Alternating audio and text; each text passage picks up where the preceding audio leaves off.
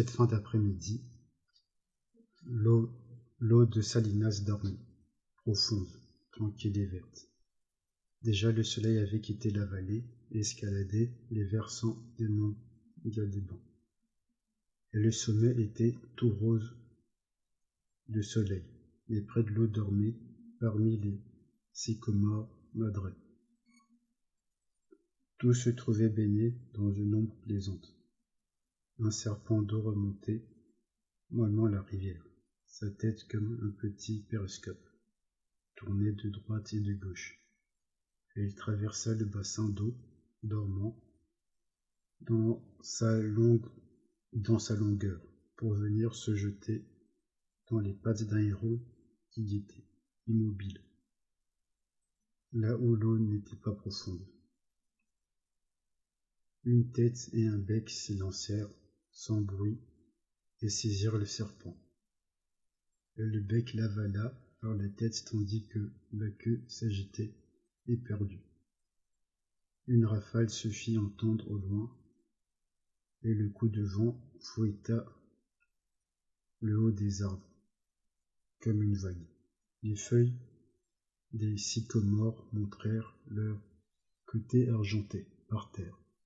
Les feuilles mortes coururent sur quelques mètres, et, coup sur coup, de légères risées froissèrent la surface de l'eau verte. Le vent tomba aussi vite qu'il s'était levé. Et la, et la clairière devint silencieuse, immobile. Le héron attendait. Un autre petit serpent remonta les rivières, tournant de droite et de gauche, sa tête en périscope. Soudain, nids déboucha des forêts. Il avançait furtif comme un ours qui rampe. Le héron battit l'air de ses ailes, puis d'une secousse il sortit de l'eau et s'enfuit, survolant la rivière. Le petit serpent disparut, parmi les roseaux de la rivière. Félini s'approcha tranquillement du bord de l'eau. Il s'agenouilla et se mit à boire, effleurant à peine l'eau de ses lèvres, quand derrière lui les feuilles sèches craquèrent au passage d'un petit oiseau. Il reva la tête brusquement. Il resta les yeux fixes et l'oreille tendue jusqu'à ce qu'il eût aperçu l'oiseau. Alors il laissa retomber sa tête et se remit à bord.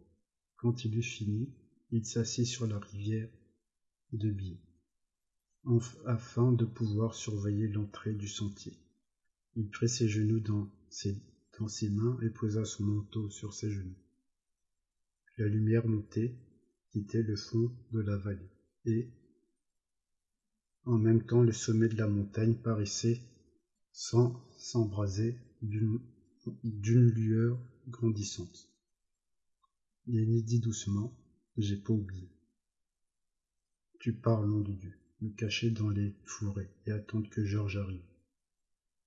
Il enfonça son chapeau sur ses yeux.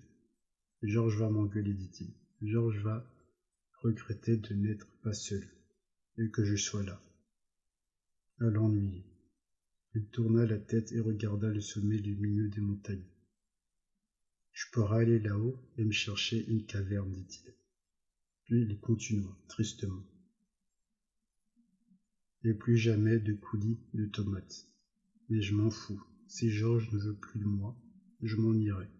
Je m'en irai. Et alors, du cerveau de Lénie sortit une grosse petite vieille. Elle portait des lunettes à verre épais et un tablier à poche, en guingant. Elle était propre et empêchée. Elle se tenait devant Lénie, les poings, les poings sur les hanches, et elle regardait en frottant les sourcils d'un air de reproche. Et quand elle parla, ce fut par la voix de Lénie. Je te l'ai dit et redit, dit-elle. Je te l'ai dit. Suis les conseils de Georges parce que c'est un gentil garçon. Et il est toujours très bon avec toi. Mais tu n'en fais pas le cas. Tu fais de vilaines choses. Et Lénie répondit. J'ai essayé ton cas. J'ai essayé, essayé, ma tante. J'ai pas pu m'en empêcher. Tu ne penses jamais à Georges, continua-t-elle par la voix de Lénie. Il ne cessa de te faire des gentillesses. Quand il y a un morceau de tarte, t'en donnes toujours la moitié. Et même un peu plus. Et s'il y avait des colis de tomates, il serait capable de, de tous te les donner. Je le sais, dit, dit misérablement. J'ai essayé, tante Clara. J'ai essayé, essayé, ma tante. Elle interrompit. Il aurait pu être si heureux si pas été là. Il aurait pu garder tout son salaire et aller rigoler au bar. Et il aurait pu, pu aller faire une poule au billard. Mais il faut qu'il s'occupe de toi. Lénie gémissait de chagrin. Je sais, tante Clara. Je vais m'en aller dans la montagne et me chercher une caverne où que je pourrais vivre. Comme ça, j'embêterai plus Georges. Tu dis ça, dit-elle, dans ton tranchant. Tu dis tout le temps ça, mais tu sais bien que tu ne seras jamais foutu de le faire. Tu resteras là, comme toujours, à l'emmerder, ce pauvre Georges. il dit Vaut autant en aller. Georges ne, laissera plus ne me laissera plus soigner les lapins maintenant. Et toute Clara disparut. Et du cerveau de Lénie sortit un lapin gigantesque. Et il s'assit en face de lui, remua les oreilles et trémoussa le nez. Et il parla également par la voix de Lénie. Soignez les lapins, dit-il avec mépris. Bougre d'idiot. Tu ne mérites même pas de leur lécher les bottes au lapin. Tu les oublierais, tu les oublierais, tu les laisserais mourir de faim. Voilà ce que tu ferais. Et alors, Georges, qu'est-ce qu'il dirait? Non, j'oublierai pas, dit Lénie, haute voix. Je t'en fous, dit le lapin. Tu ne vaux pas la corde pour te pondre. Je sais que Georges a fait tout ce qu'il était possible de faire pour te tirer du ruisseau ça n'a servi à rien. Si tu te figures que Georges va te laisser soigner les lapins, t'es encore plus dingo que d'habitude. Il ne fera jamais ça. Il te foutra une bonne volée, une bonne volée de coups de bâton. Voilà ce qu'il fera. Cette fois, Kenny se rebiffa. Ça jamais être David. Georges ne fera jamais une chose pareille. Je connais Georges depuis. Je sais pas combien de temps et jamais il ne m'a laissé, et jamais il ne m'a menacé d'un bâton. Il est gentil avec moi. Il ne va pas commencer à être méchant. Oui, mais il en a plein le dos de toi, dit le lapin. Il va bien t'engueuler, et puis il s'en ira, et il te laissera. Non, cria Ligne affolée. Non, il ne fera pas une chose pareille. Je le connais, Georges. Lui et moi, on voyage ensemble. Et doucement, le lapin répétait sans cesse. Il te laissera, bougre de couillon. Il te laissera tout seul. Il te laissera, bougre de couillon. Des deux mains, Lénie se boucha les oreilles. Non, je te dis que non. Et il s'écria. Oh Georges, Georges, Georges. Georges sentit tranquillement défouré, et le lapin entra se cacher dans la cervelle de l'île. Georges dit avec calme. Qu'est-ce que t'as à gueuler? Yenny se redressa sur les genoux. Tu me laisseras pas, dit Georges. Je sais bien que tu me laisseras pas. Georges d'un pas raide se rapprocha et s'assit près de lui. Non. Je savais, s'écria Lynn. T'es pas un type à faire ça. Georges resta silencieux. Lynn dit Georges, Quoi? J'ai encore fait quelque chose de mal. Ça ne fait rien, dit Georges. Et le, silence retomba. Il n'y avait plus que l'extrême crête des montagnes qui fut maintenant au soleil, dans la vallée. L'ombre était douce et bleue. Des voix d'hommes qui s'interpellaient retentirent au loin. Georges tourna la tête et écouta les cris. Lénie dit Georges, quoi? Tu ne vas pas m'engueuler. T'engueuler? Mais oui, comme t'as déjà fait comme ça. tu sais bien. Si je t'avais pas avec moi, je prendrais mes cinquante dollars. Sacré nom de Dieu, Lenny. Tu te rappelles rien de ce que, de ce qui s'est passé, de ce qui se passe. Mais tu te rappelles de chaque mot que je dis. Alors tu vas pas dire. Georges secoua et dit avec raideur. Si j'étais seul, la vie serait si facile. Il parlait d'une voix blanche, monotone. Je pourrais me trouver du travail et j'aurais jamais d'embêtement. Il s'arrêta. Continue, dit. Et à la fin du mois. Et à la fin du mois, je prendrai mes cinquante dollars et je m'en irai au claque.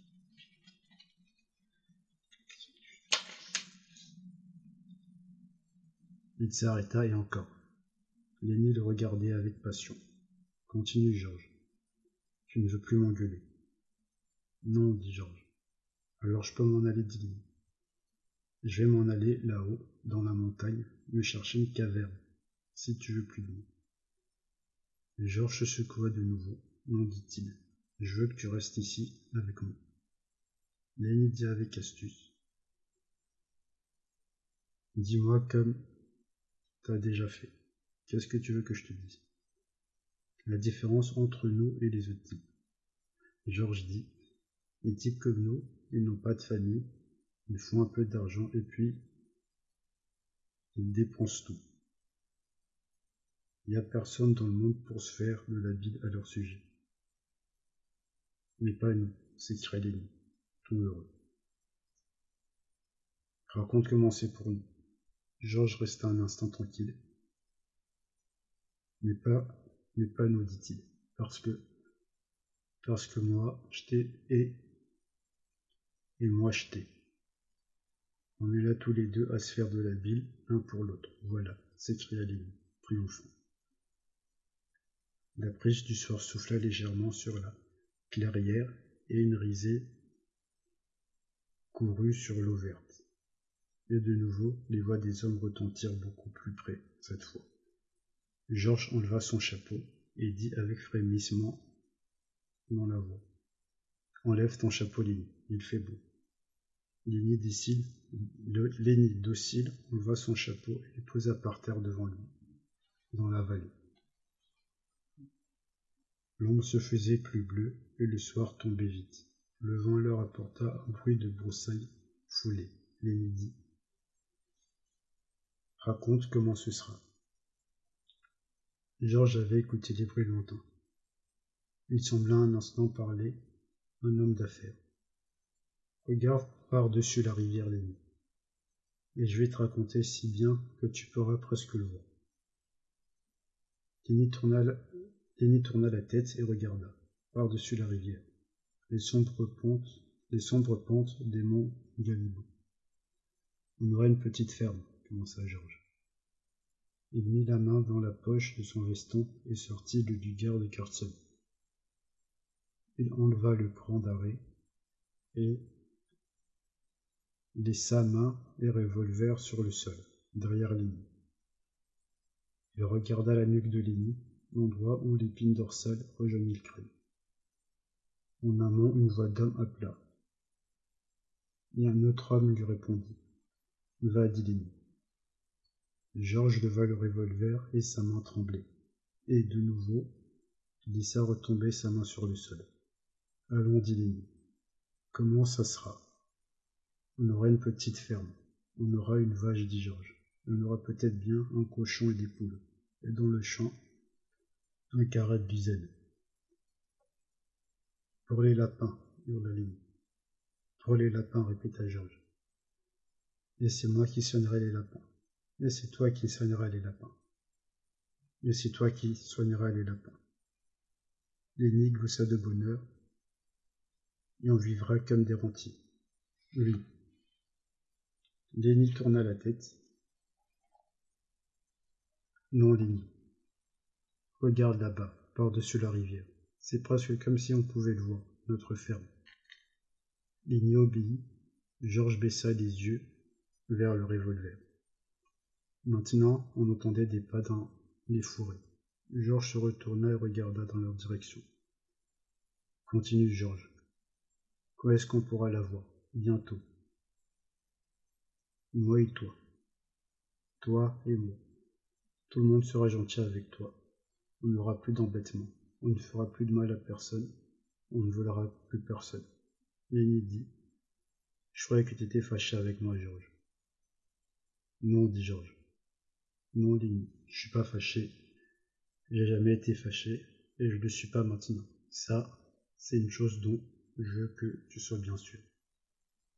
Les voix se rapprochèrent. Les voix se rapprochaient. Georges leva le revolver et écouta les voix. Lenny supplia. Faisons-le tout de suite. Achetons-la tout de suite, notre petite ferme. Mais oui, tout de suite, je vais le faire. On va le faire tout de suite, tous les deux. Et Georges leva le revolver, l'immobilisa et en approcha le, canon tout près de la nuque de Lenny. Sa main tremblait violemment, mais bientôt son visage se, son visage se figea et sa main se raffermit. Il pressa la gâchette. La détonation gravit les collines et en redescendit. Lenny eut un coup. Lenny eut un subresaut. Puis il s'est, puis il s'affaissa doucement, la face dans le sable. Et il resta étendu, sans le moindre frisson. Georges tressaillit et regarda son arme. Puis il ajouta derrière lui, très loin sur la rivière près du tas de liège cendres. Les fourrés semblaient pleins de cris et de pas de précipités. Les fourrés semblaient pleins de cris et de pas précipités. La voix de Slim hurla. Georges, où es-tu, Georges? Mais Georges était assis, très raide sur la rive. Il regardait sa main droite qui venait de lancer le revolver. Le groupe déboucha dans la clairière et Curly était en tête, Lenny étendu sur le sable. Tu l'as eu, nom de Dieu. Il s'approcha et regarda Lenny. Puis, se retournant, il regarda Georges. En plein dans la nuque, dit-il doucement. Slim vint tout droit vers Georges et s'assit près de lui, tout près de lui. T'en fais pas, dit Slim. Il y a des choses qu'on est obligé de faire, des fois mais Carlson se tenait au-dessus de Georges. Comment qui t'a fait demanda-t-il. Je l'ai fait, voilà, dit Georges, dans ton lasso. Est-ce qu'il avait mon revolver? Oui, il avait ton revolver. Et tu lui as enlevé. Et tu lui as pris et tu l'as tué. Oui, c'est ça. La voix de Georges ne dit plus qu'un murmure. Il ne cessait de regarder sa main droite qui avait tenu le revolver. Slim saisit Georges par le coude. Viens, Georges, on va aller prendre un verre tous les deux. Georges accepta son aide pour se remettre debout. Oui, un verre. Slim dit Fallait que tu le fasses, Georges. Je te jure qu'il le fallait. Viens avec moi. Il conduisit Georges jusqu'à l'entrée du sentier. Et ils remontèrent vers la route. Cordy et Carlson les suivaient des yeux. Curly et Carlson les suivaient des yeux. Et Carlson dit Qu'est-ce qu'ils peuvent bien avoir qui leur fait mal, ces deux-là? T'as idée, toi? Je viens vous informer que nous avons fini notre programme.